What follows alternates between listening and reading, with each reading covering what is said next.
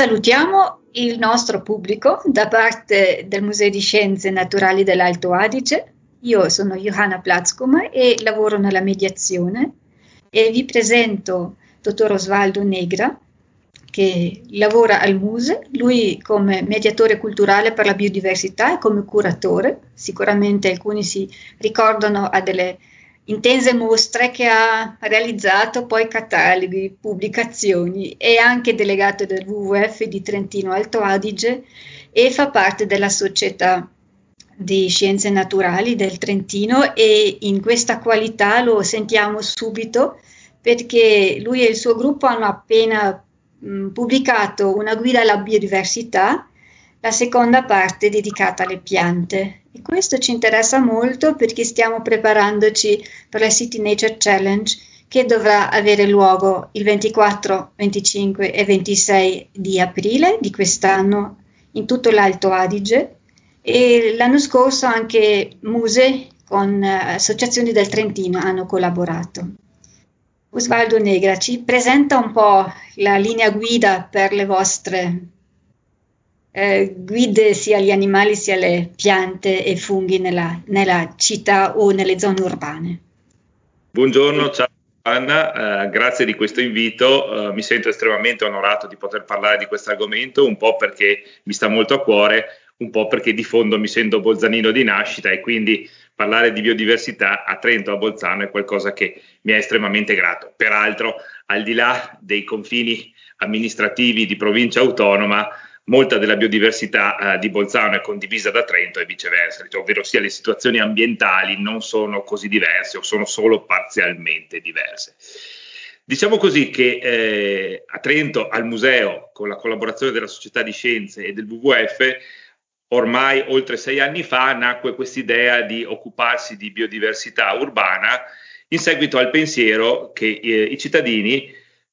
spesso eh, la prima forma di vita selvatica con cui possono interfacciarsi, al di là della vita domestica di un cane, di un gatto, di un altro animale o pianta tenuta in casa, è proprio una forma rappresentata da organismi eh, appartenenti a specie selvatiche viventi in città. Eh, chiaramente tutti hanno presente il piccione, tutti hanno presente i passeri che vivono sulla piazza, tutti hanno presente eh, le cornacchie o le rondini montane che girano attorno ai campanili. Qualcuno nota a volte anche un fico cresciuto in un muro, un bagolaro oppure alcune piante erbacee dalla fioritura appariscente. Eh, spesso, soprattutto nei confronti delle piante, c'è un po' il tentativo, non il tentativo, scusate, l'atteggiamento di considerarle parte del paesaggio, parte dell'arredo urbano, non le si considera forse nemmeno più che tanto dei viventi. Ecco, quello che volevamo in qualche modo cercare di, di ottenere con, con, le due pubblicazioni era quella di far percepire alle persone che moltissimi altri organismi condividono con noi eh, l'ambiente urbano. Eh, da un certo punto conoscerli indubbiamente ci può aiutare ad apprezzarli, a, a vedere quali sono le modalità con cui hanno risolto una serie di problemi ecologici di insediamento in nicchie particolari, conoscerli per alcuni versi ci può evitare anche atteggiamenti non propriamente razionali di paura o di avversione che a volte la cittadinanza urbana ha nei confronti di te, soprattutto di determinati animali. Abbiamo cominciato dalla componente animale perché essendo mobili ed essendo noi animali siamo indubbiamente abbastanza inclinati a notare per primi altri animali presenti in città. E riguarda mh, mm, le piante, mh, mm, voi avete presentato le piante spontanee ed alcune che diciamo, sono scappati dai loro mh, mm, biotopi eh, speciali, orti botanici, parchi. Eh, e per la City Nature Challenge la domanda che mi, che mi occupa di più, perché sento anche più domande su questo, come fanno i, i cittadini a, a um, capire cosa è selvatico spontaneo e cosa è stato coltivato essendo non biologi, essendo non proprio di, della materia. Ecco, la, la, situazione è oggettivamente abbastanza complessa. Eh, nel, nel, primo capitolo proprio del volume sulla biodiversità eh, cosiddetta vegetale delle piante in città, abbiamo cercato di istituire un parallelismo tra piante e animali e uno degli elementi che ci ha fatto un po' sorridere quando riflettevamo sui punti di contatto e sui punti di differenza è che mentre per quello che riguarda gli animali noi abbiamo spesso delle idee molto chiare tra ciò che è eh, un animale selvatico autoctono e ciò che è un animale introdotto, a volte rinselvatichito, scappato da una gabbia o da una qualsiasi condizione di detenzione. Nei confronti delle piante, da secoli, noi ci comportiamo in maniera assolutamente antitetica, anzi consideriamo quasi un elemento di vanto, di pregio, come si dice, abbellire gli spazi verdi cittadini con piante esotiche. È come se noi fossero 200 anni o anche di più che eh, disseminiamo le città di koala, di canguri, di rinoceronti o di zebre, di elementi che non hanno nulla a che fare con gli elementi floristici spontanei e autoctoni. Quindi in città è veramente difficile, in città e anche al di fuori delle città, in tutti gli ambienti variamente antropizzati, nell'ambiente agricolo la situazione è analoga, è abbastanza difficile capire di primo acchito che cosa sia eh, autoctono e che cosa sia una specie alloctona, quindi una specie introdotta per i motivi più disparati. Di solito in città si tratta di piante ornamentali che per un qualche motivo è riuscita ad acclimatarsi ed a sopravvivere in assenza dell'assistenza dell'uomo. Quindi diciamo così, il consiglio che possiamo dare alle persone che si cimentano, si guardano attorno e vogliono capire se le piante che si trovano nei pressi sono autoctone, sono spontanee o, o quale origine abbiano, è di andarle a cercare magari un pochino lontano da un'area dove potrebbero essere arrivate per mano dell'uomo, ovvero sia usciamo dal giardino, in un giardino una pianta può essere sempre arrivata perché qualcuno dei condomini l'ha piantata, poi se ne è dimenticato, la pianta è cresciuta, la pianta ha fruttificato, sono nate delle piante figlie e via dicendo. Però se noi andiamo un attimo al di fuori, ovvero ci spostiamo su un qualsiasi viottolo di periferia, oppure andiamo in una zona incolta, in un'aiola eh, non, non, curata, una, un'aiola spartitraffico, uno spazio diciamo non soggetto alla cura da parte dei, dei, privati cittadini, lì facilmente troviamo piante la cui presenza è spontanea, ovvero sia nessuno le ha assistite. Ciò non significa che quelle piante siano tutte autoctone, nel senso che in spazi non curati dalla gente, non curati dalla giardineria comunale, noi possiamo trovare sia ovviamente in prevalenza piante autoctone, piante che fanno parte della flora spontanea della nostra regione o della nostra provincia, ma anche piante ornamentali che sono, come dicono i botanici, eh, fuggite dalla cattività, ovvero sia qualcuno le ha portate nella propria casa, sul proprio balcone, nel proprio giardino Evidentemente i semi non conoscono i confini del giardino e rilasciati o finiti casualmente al di fuori del giardino eh, germogliano e danno origine a degli esemplari. Se questi esemplari non vengono eliminati perché lo spazio è, eh, non è gestito, perché lo spazio è uno spazio incolto, appunto nessuno lo accudisce, se riescono a sopravvivere, se riescono a diventare adulte, a fiorire, a essere impollinate e a fruttificare, evidentemente stabiliscono una generazione ormai rinselvatichita di una pianta di specie alloctona. Un esempio classico che tra l'altro ci racconta anche un po' come il cambiamento climatico stia lavorando in questo senso, è quello della palma di fortune, la cosiddetta palma cinese, Trachycarpus fortunei, la palma che vediamo classicamente eh, come ornamentale, non so, attorno al lago di Caldaro piuttosto che nell'area del lago di Garda. Ora questa palma è diffusissima nei giardini e per quanto i semi che produce siano delle specie di datteri in cui il seme è molto molto grosso e la parte polposa estremamente esigua, sono abbastanza piccoli da essere mangiati dai tordi e dai merli. Ovviamente in periodo invernale eh, questi uccelli si appoggiano anche a questi alimenti di origine vegetale, anche se abitualmente sono uccelli insettivori. Quindi merli e tordi mangiano i semi, i piccoli frutti con all'interno i semi della palma della fortuna. Scusate, palma di fortune, è stata impropriamente detta palma della fortuna, e eh, ovviamente come fanno abitualmente gli uccelli defecano a distanza dal luogo dove si sono alimentati. Quindi dopo aver mangiato frutti di questa palma in un giardino possono rilasciare quegli escrementi, i semi in un qualsiasi luogo incolto. Ed ecco che la palma di fortune sta diventando una specie alloctona che si sta naturalizzando sulle alture attorno al Garda e un pochino anche in alcune aree ad esempio delle colline attorno a Bolzano un fenomeno abbastanza abituale, si verifica con un sacco di piante. Poi ovviamente tanto più la pianta è di piccole dimensioni, tanto meno questo rinselvatichimento viene notato dalla gente. Ecco, nel caso della palma, nel momento in cui una boscaglia submediterranea attorno al lago di Garda comincia a essere disseminata di palme, forse le persone lo noteranno, ma di molte, di molte altre piante erbacee chiaramente non si tiene nota. Mm-hmm. Uh, hai annunci- uh, parlato di dimensioni e noi umani che siamo anche abbastanza grandi rispetto a tanti di questi animali e, e piante che troviamo in modo spontaneo nei, nei nostri centri abitazioni eh, sono molto piccoli, quindi noi tendiamo a non studiarli, non vederli perché non li notiamo neanche, soltanto quando ci danno un qualche fastidio o un qualche problema o eh, per questioni diciamo di modo, di estetica, cerchiamo di eliminarli. Eh, come vedi come zoologo e anche mediatore mh, mm, questo aspetto del come riusciamo eh, a percepirli e alla fine anche di accettarli e rispettarli se sono così piccoli, così lontani mh, mm, da, dalla nostra percezione. Beh, devo dire che eh, di fondo non ho un'enorme fiducia nella nostra capacità di rispettare, nel senso che inevitabilmente un po' il nostro rapporto con gli altri organismi eh, è stato Scusa, si è interrotto un attimo. Gli organismi di grandi dimensioni spesso se li consideravamo nocivi, abbiamo cercato di, di sbarazzarcene già in tempi storici. Gli organismi piccoli, appunto, siamo un po' più portati spesso a, tollerar, a tollerarli perché li notiamo di meno e perché li, rend- li consideriamo spesso mina- meno minacciosi, al limite eh, fastidiosi.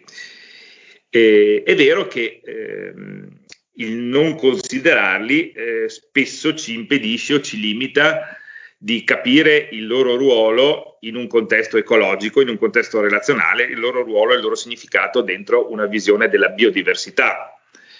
Quindi un po' quello che, che, ci potev- che ci ponevamo appunto come fine con la guida è quello di incentivare l'osservazione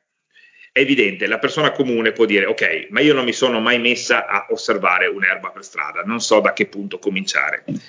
Nelle città italiane eh, sono documentate parecchie centinaia di specie di eh, piante allo stato selvatico. In alcune città arriviamo al migliaio. Mi sembra che eh, a Trento mh, non è stata fatta mai un uh, rigoroso censimento, però le specie possano arrivare a superare le 500. Non sono sicuro, è un dato da prendere con le molle. Comunque noi ne abbiamo raccontate quasi 300, ovviamente operando una scelta legata a quanto la specie era comune, quindi un discorso molto probabilistico, è una specie molto comune, la persona facilmente la incontrerà camminando per strada, quindi cerchiamo di darle gli strumenti per riconoscerla. E in secondo luogo ci sono specie decisamente più riconoscibili di altre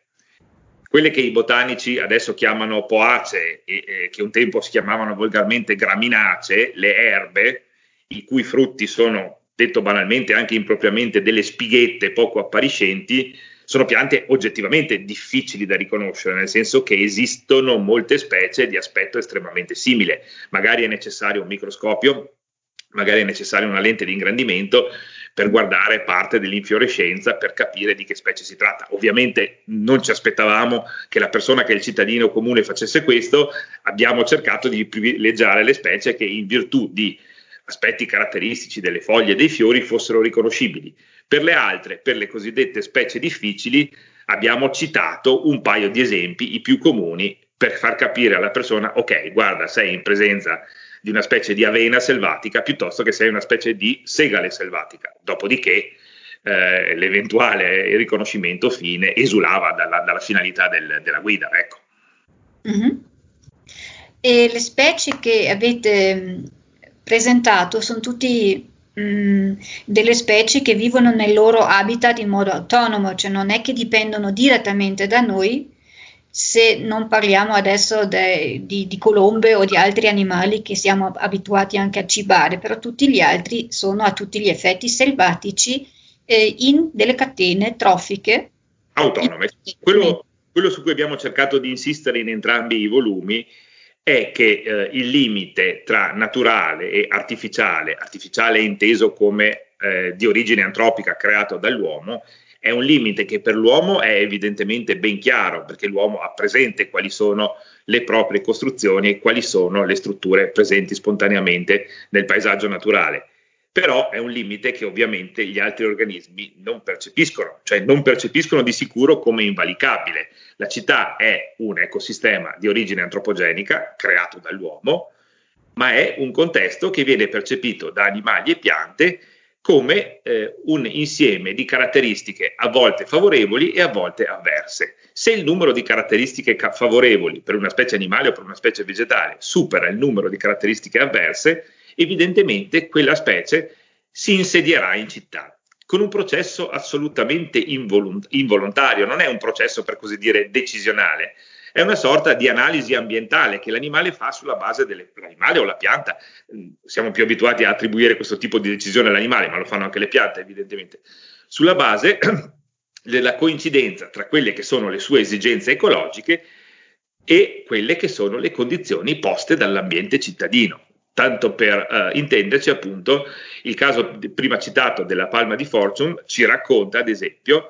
che una delle caratteristiche delle citt- che le città hanno rispetto al territorio circostante durante i mesi invernali è una temperatura media leggermente superiore, un effetto del riscaldamento e del traffico urbano. Chiaramente questa caratteristica risulta un elemento facilitante nei confronti delle piante termofile. Molte piante esotiche vengono da luoghi leggermente più caldi di quelli eh, dove viviamo noi. Quindi come facciamo? Abitualmente le teniamo in appartamento, le esponiamo all'aria d'estate e le tiriamo di nuovo in appartamento d'inverno, evitandogli le basse temperature. Chiaramente pensando che nell'ambiente esterno faticano a sopravvivere per via della bassa temperatura. Ecco, il fatto che le città siano, ad esempio, un po' più calde dei territori circostanti facilita il rinselvatichimento e l'attecchimento di piante esotiche oppure eh,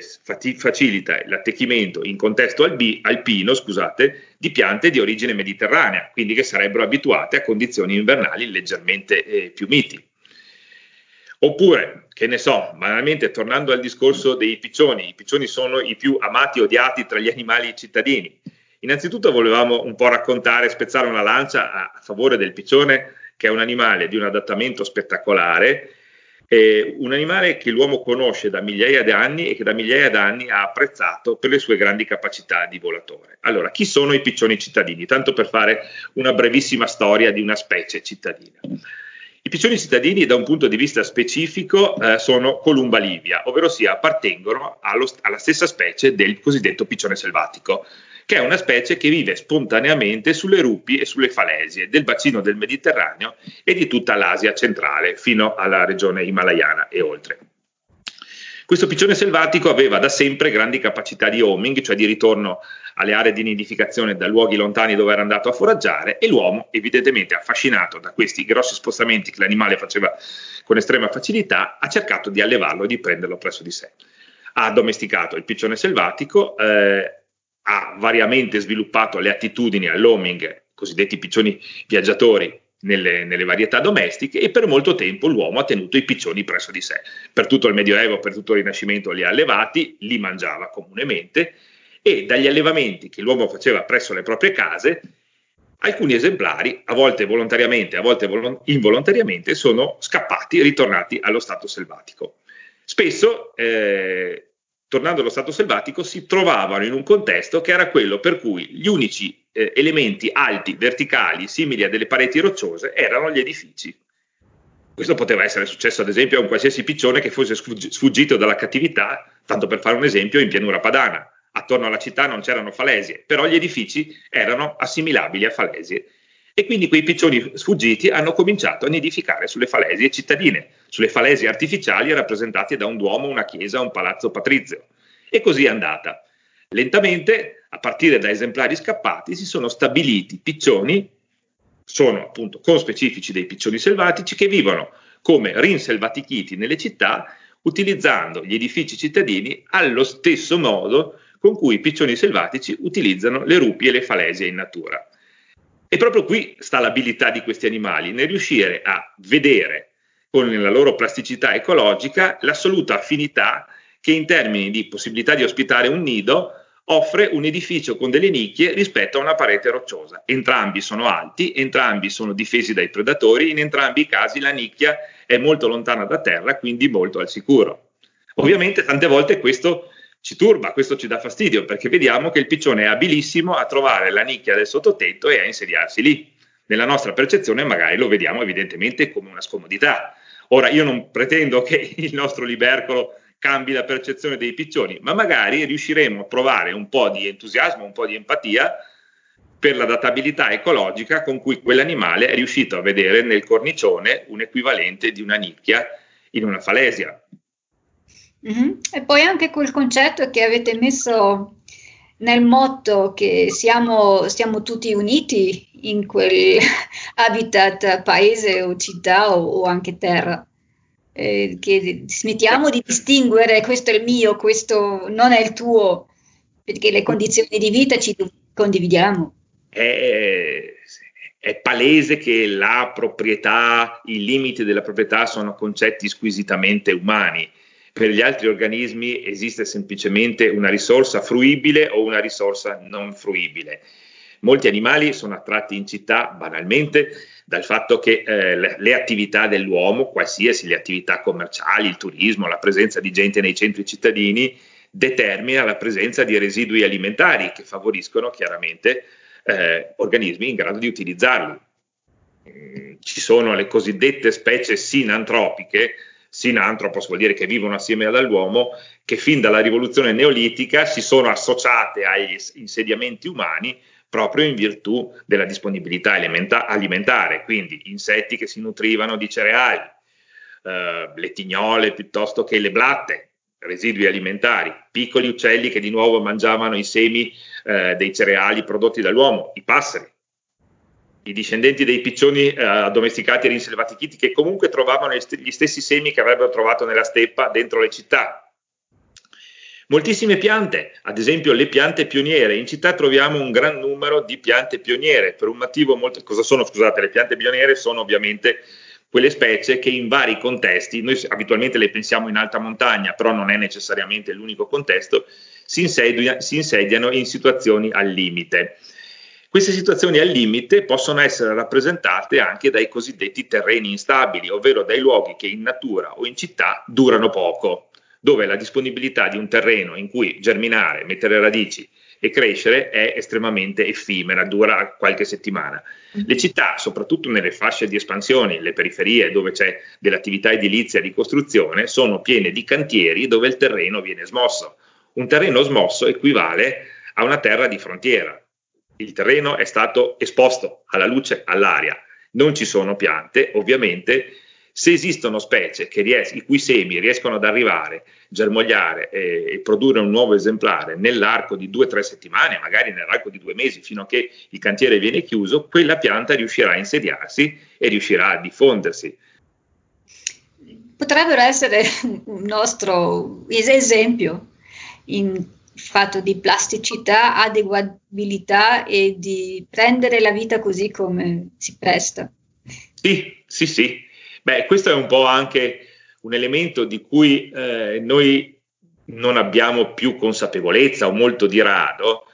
E noi siamo abituati come uomini, lo abbiamo fatto probabilmente dall'inizio della, della rivoluzione neolitica, abbiamo finalizzato il nostro operare a quello, a darci delle sicurezze, dei sensi di eh, garanzia nei confronti delle componenti impreviste dell'esistenza, in primis nei confronti dell'imprevisto rappresentato dalla disponibilità alimentare.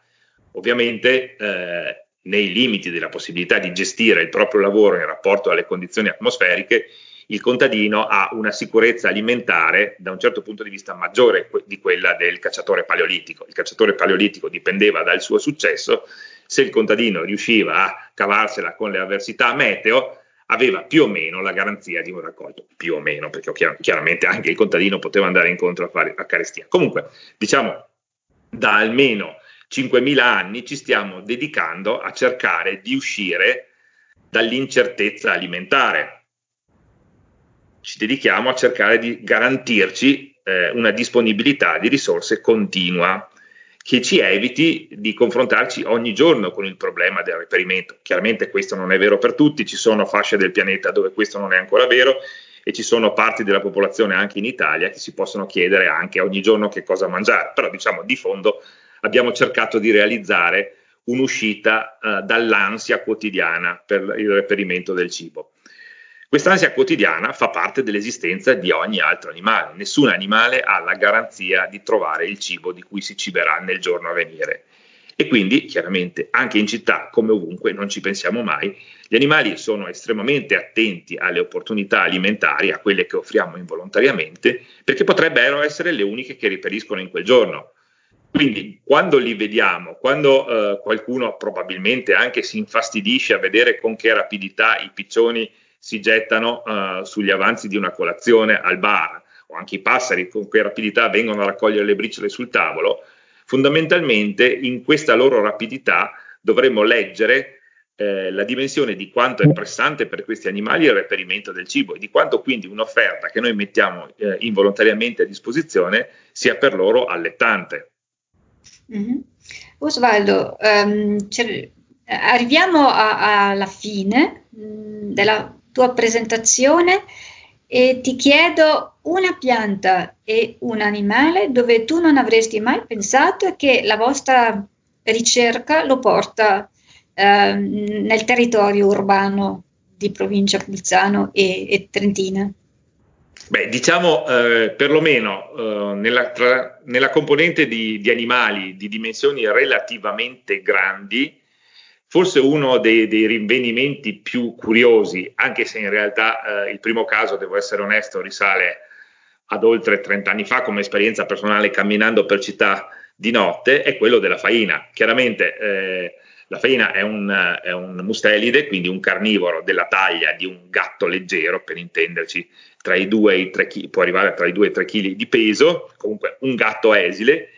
e a tutti gli effetti è un animale selvatico che si è insediato in tantissime città italiane, soprattutto in virtù della disponibilità di piccoli roditori. Chiaramente eh, le reti fognarie, eh, i gli interrati, le cantine di tutte le case, di tutte le città, sono frequentate in virtù delle disponibilità alimentari da uh, roditori. Principalmente si tratta del topolino delle case, principalmente si tratta eh, in misura minore del ratto delle chiavi che ho sul molotto, due roditori comunissimi ovunque, probabilmente i mammiferi che hanno una densità sul territorio vagamente paragonabile alla nostra. Chiaramente eh, per un predatore di roditori come la faina,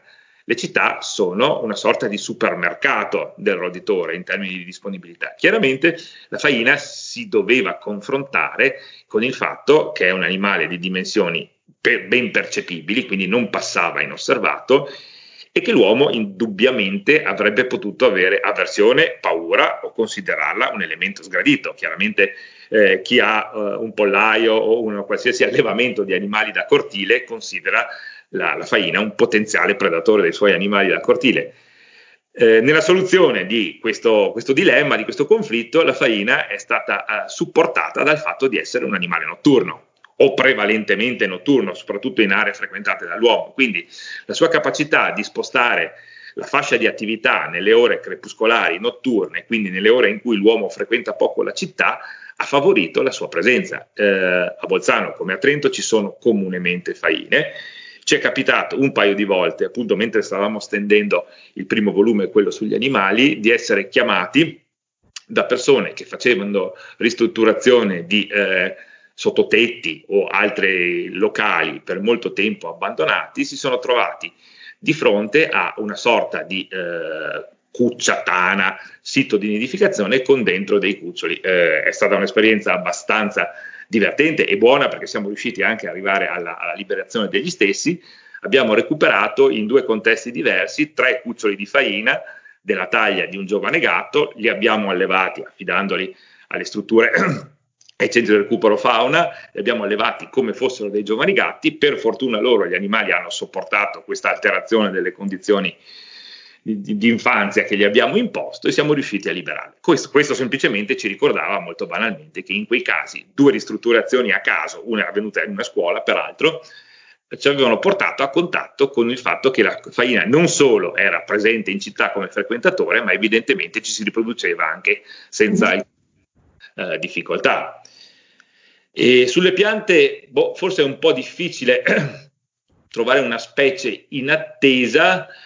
eh, ci sono un'infinità, un'infinità di specie che con, diciamo che il panorama delle piante forse crea un po' meno stupore perché il panorama delle piante è in continua rapidissima evoluzione. Noi continuiamo a spostare piante di origine per origine, diciamo, per utilizzo alimentare, quindi eh, piante provenienti dal contesto agricolo, piante ad uso ornamentale, quindi eh, provenienti dal contesto vivaistico,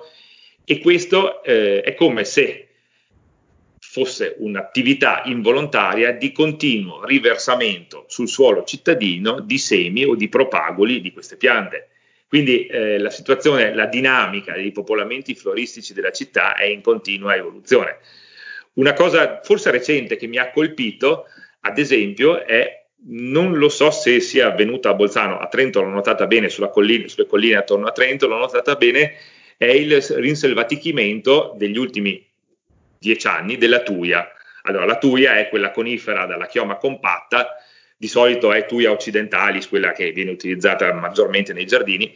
infatti sarebbe più opportuno parlare di tuie più che di tuia perché le specie sono più di una, che vengono usate per fare quelle siepi estremamente fitte che poi i giardinieri con perfidia tagliano a forma di parallelepipedo, di cubo o di sfera, diciamo la classica conifera utilizzata per le siepi fitte.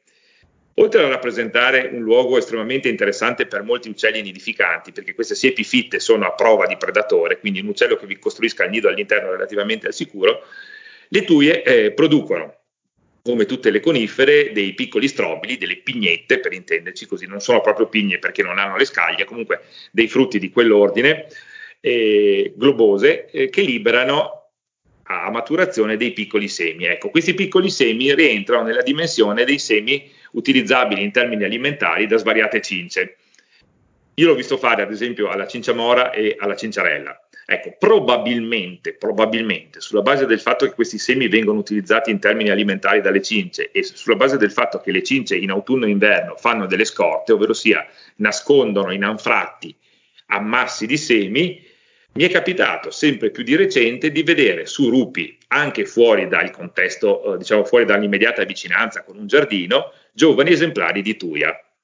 Mm-hmm. Evidentemente qui abbiamo una condizione curiosa per cui una pianta evidentemente molto rustica, perché alcune specie di tuie sono eh, originarie delle montagne del Nord Africa, quindi ben adattate a condizioni di freddo e di forte insolazione, freddo e aridità. Però chiaramente eh, i semi della tuia di per, sé, di per sé, cadendo con una pigna al suolo, non andrebbero molto lontano. Hanno avuto evidentemente la sorte, l'avventura, la fortuna di trovare una specie animale che la utilizza come alimento e non solo la utilizza come alimento, ma fa anche delle, risor- delle riserve, scusate. Quindi facendo delle riserve li nasconde lontano dal punto in cui sono, in cui sono stati eh, raccolti. La cinciamora, la cinciarella sono diventate in questo caso degli elementi di disseminazione, di, ri- di um, elementi facilitanti il, riselvati- il rinselvatichimento della tuia in contesto urbano. Mm-hmm. E quindi abbiamo di nuovo questo aspetto che ci, ci, sono tantissimi agenti nei nostri centri di cui noi non ci rendiamo conto perché crediamo che è il nostro costruito, invece sta cambiando in continuazione perché ci sono tantissimi altri attori al, al lavoro. Sì.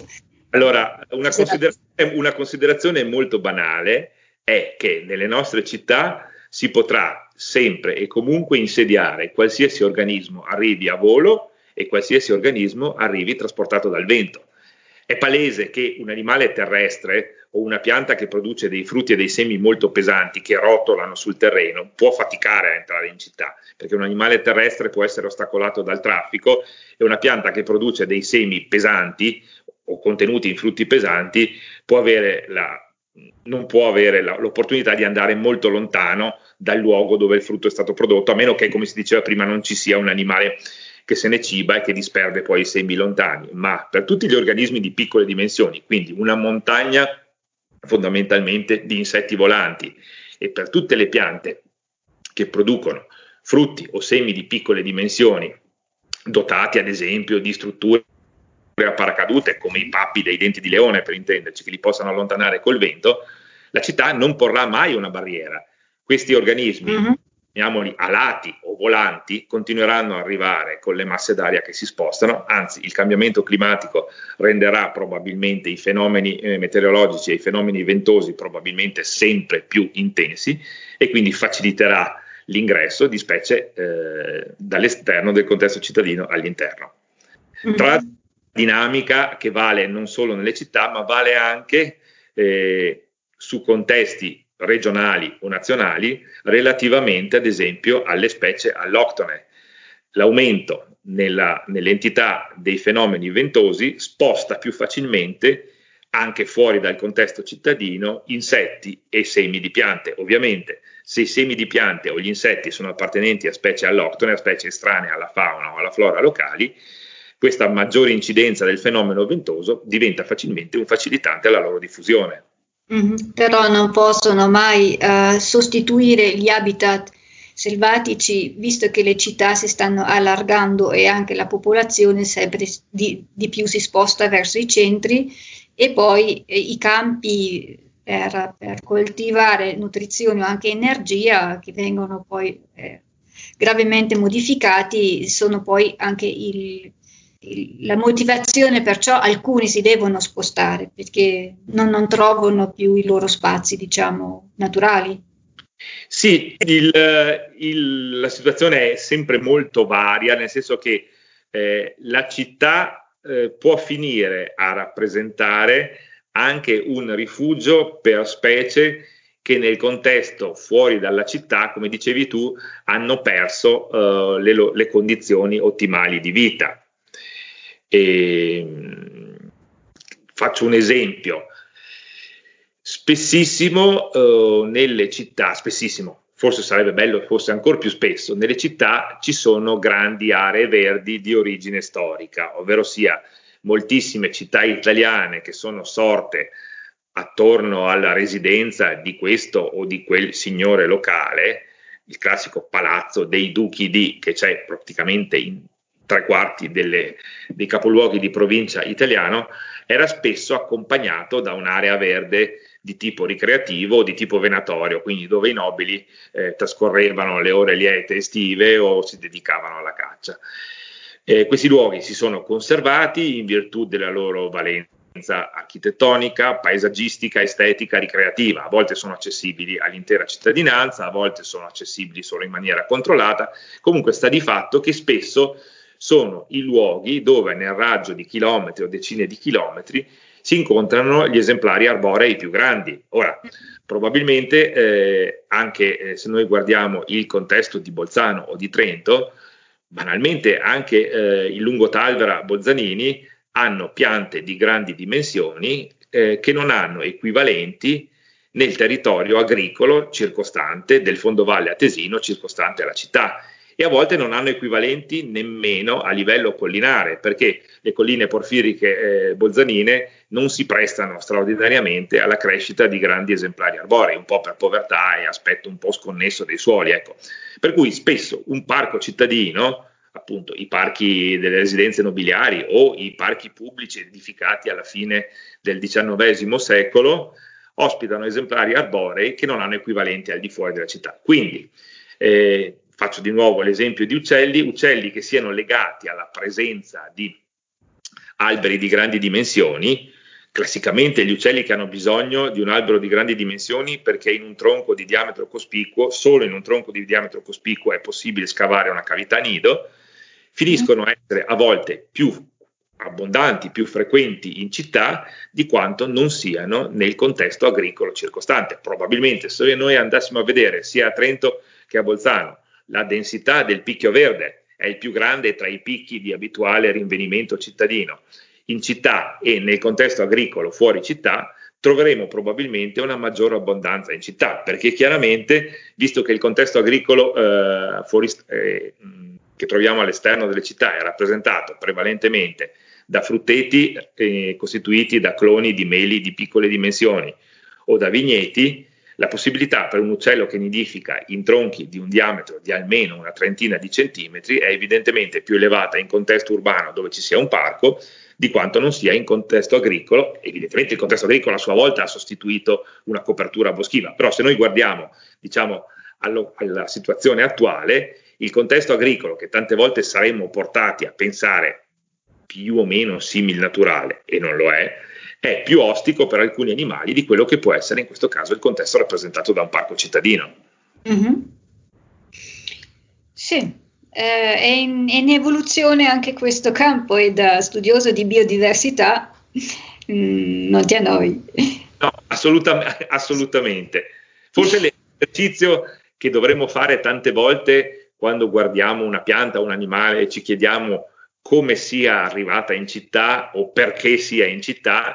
è cercare di sostituire il nostro punto di vista con il suo punto di vista, quindi di chiederci, per così dire, è buffo dire ragionare come una pianta, però è semplicemente cercare di percepire il mondo in termini di ostilità o di eh, gradevolezza o di favore sulla base di quelle che sono le esigenze di quell'animale o di quella pianta.